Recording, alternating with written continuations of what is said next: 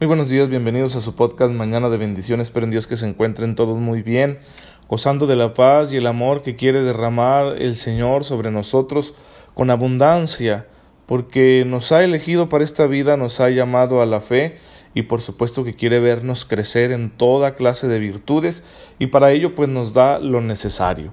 Dios sería injusto si nos pidiera una vida santa y no nos diera lo necesario para conseguirlo. Pero como Dios es justo, sabemos que contamos con la gracia suficiente para poder cumplir su voluntad en medio de cualquier circunstancia. Así que debemos estar muy agradecidos con el Señor por esto, porque lo que nos, pide ya nos lo dio de manera anticipada.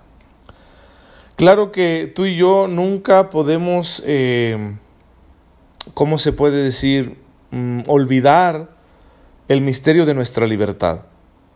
Siempre, aunque contemos con la gracia eh, de Dios, estará nuestra libertad. Es un ingrediente insustituible en la vida del ser humano.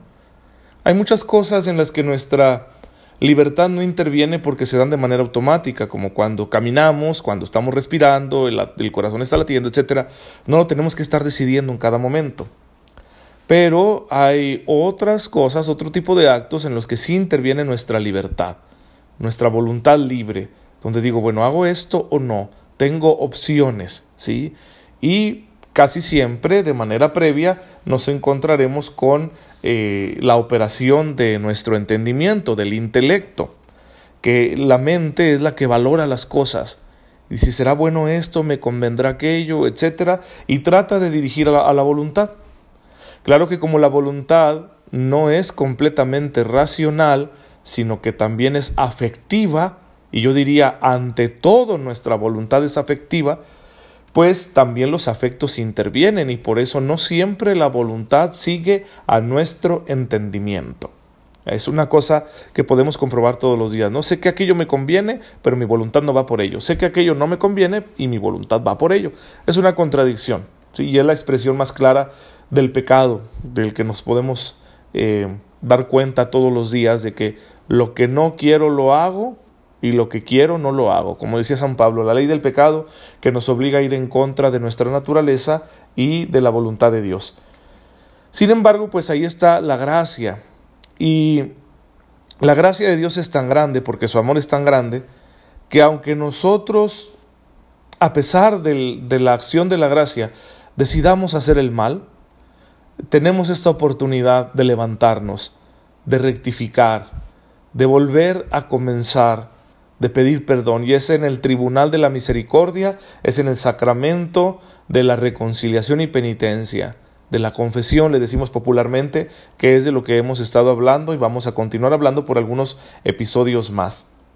Y en ese sentido, todos podemos reconocer que hay confesiones que hacemos que no las sentimos tan bien hechas que sentimos que son un poquito insatisfactorias, que algo, algo no salió muy bien.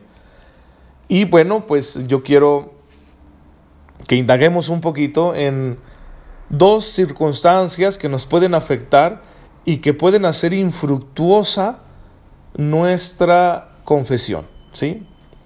Y son las reservas mentales en primer lugar y luego los escrúpulos. Vamos a hablar de estos dos temas. Primero que nada, las reservas mentales.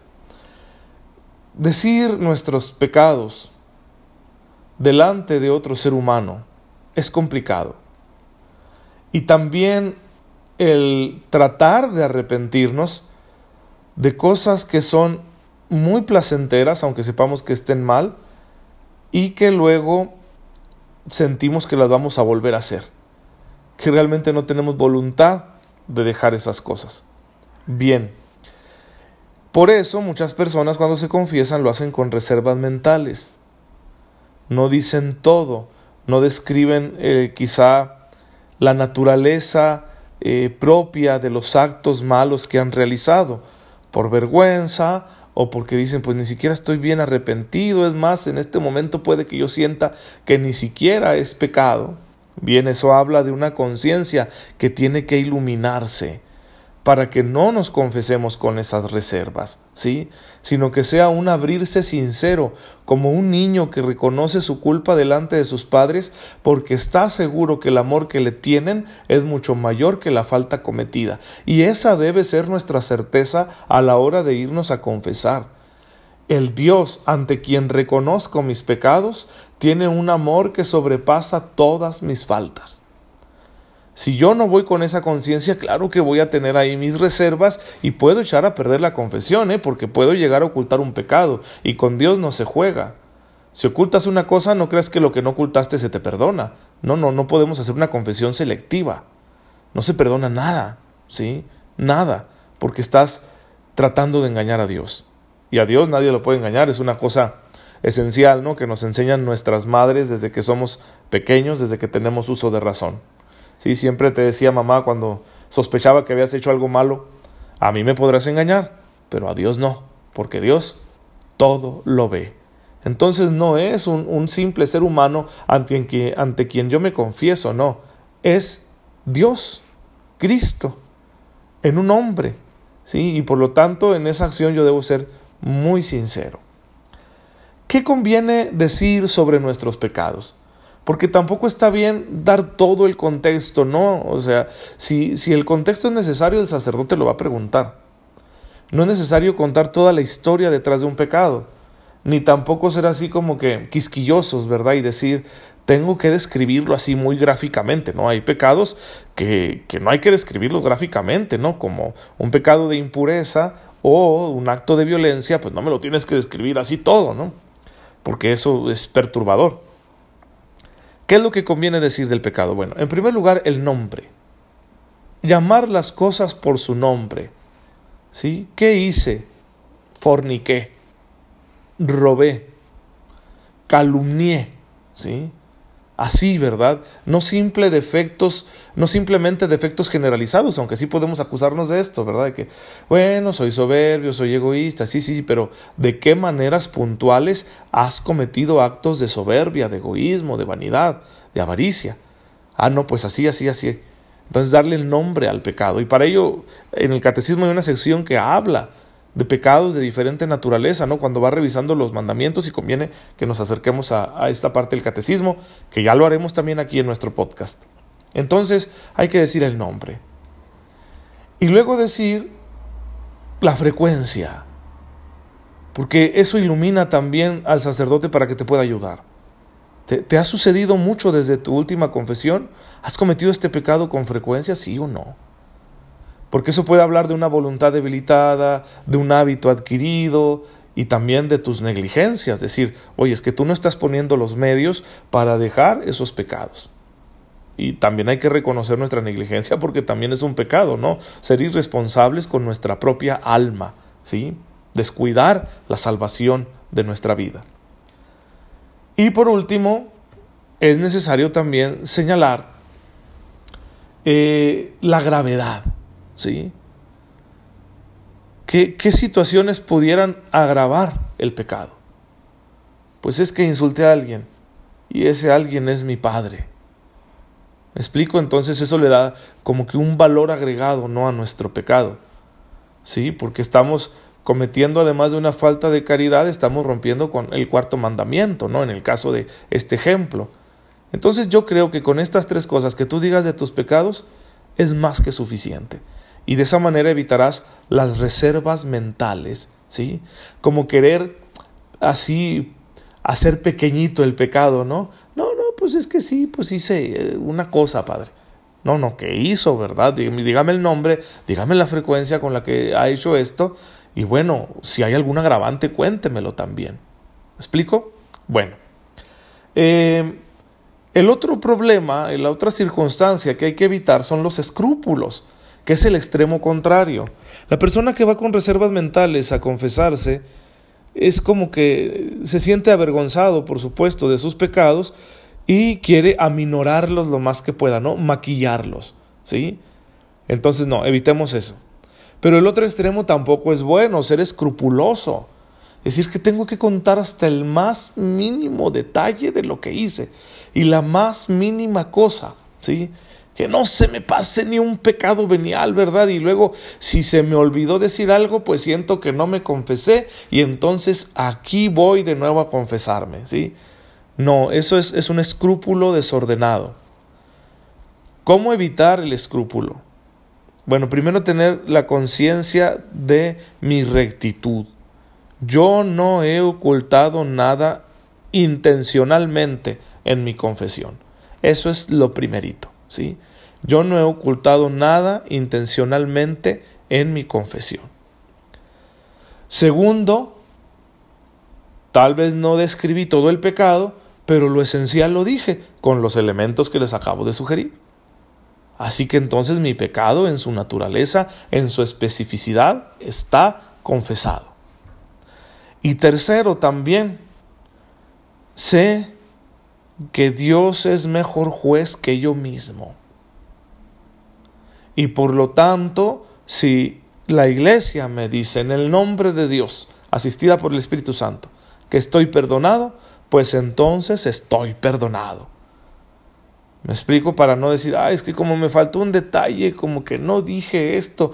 Le dije al padre que había pecado 75 veces de, de, con la lengua hablando mal de mis hermanos, pero en realidad fueron 76 ahora que hago el repaso.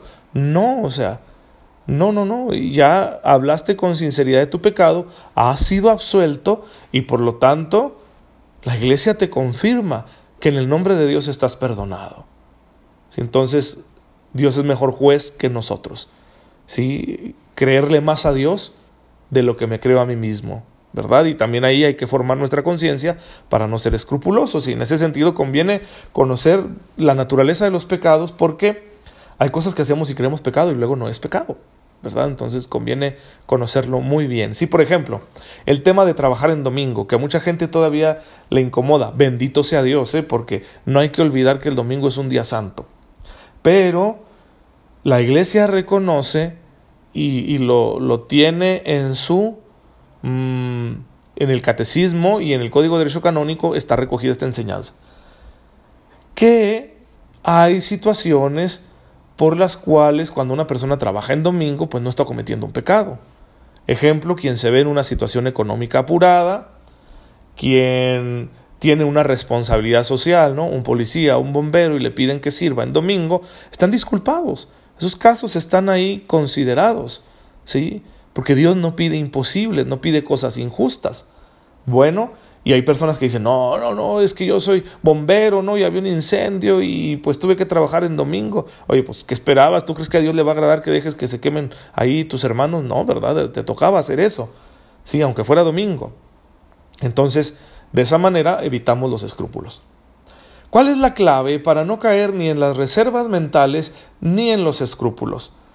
La clave está en que nuestra conciencia se vaya formando y confiemos en la objetividad de lo que Dios nos dice a través de su iglesia y no tanto en cómo me siento.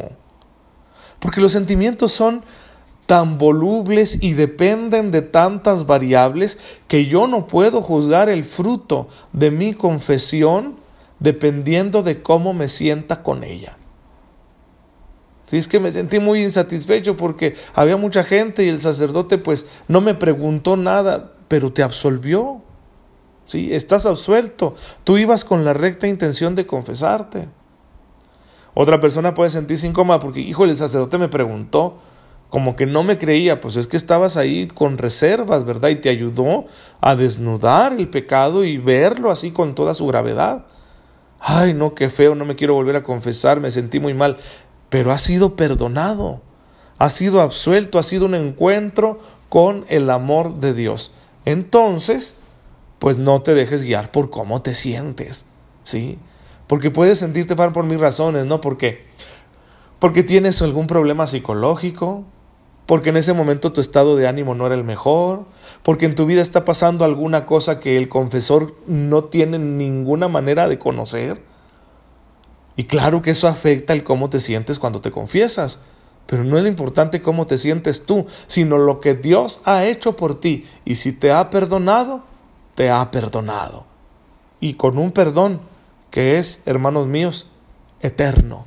De manera que si en ese momento tú te mueres, te salvas, para gloria de Dios.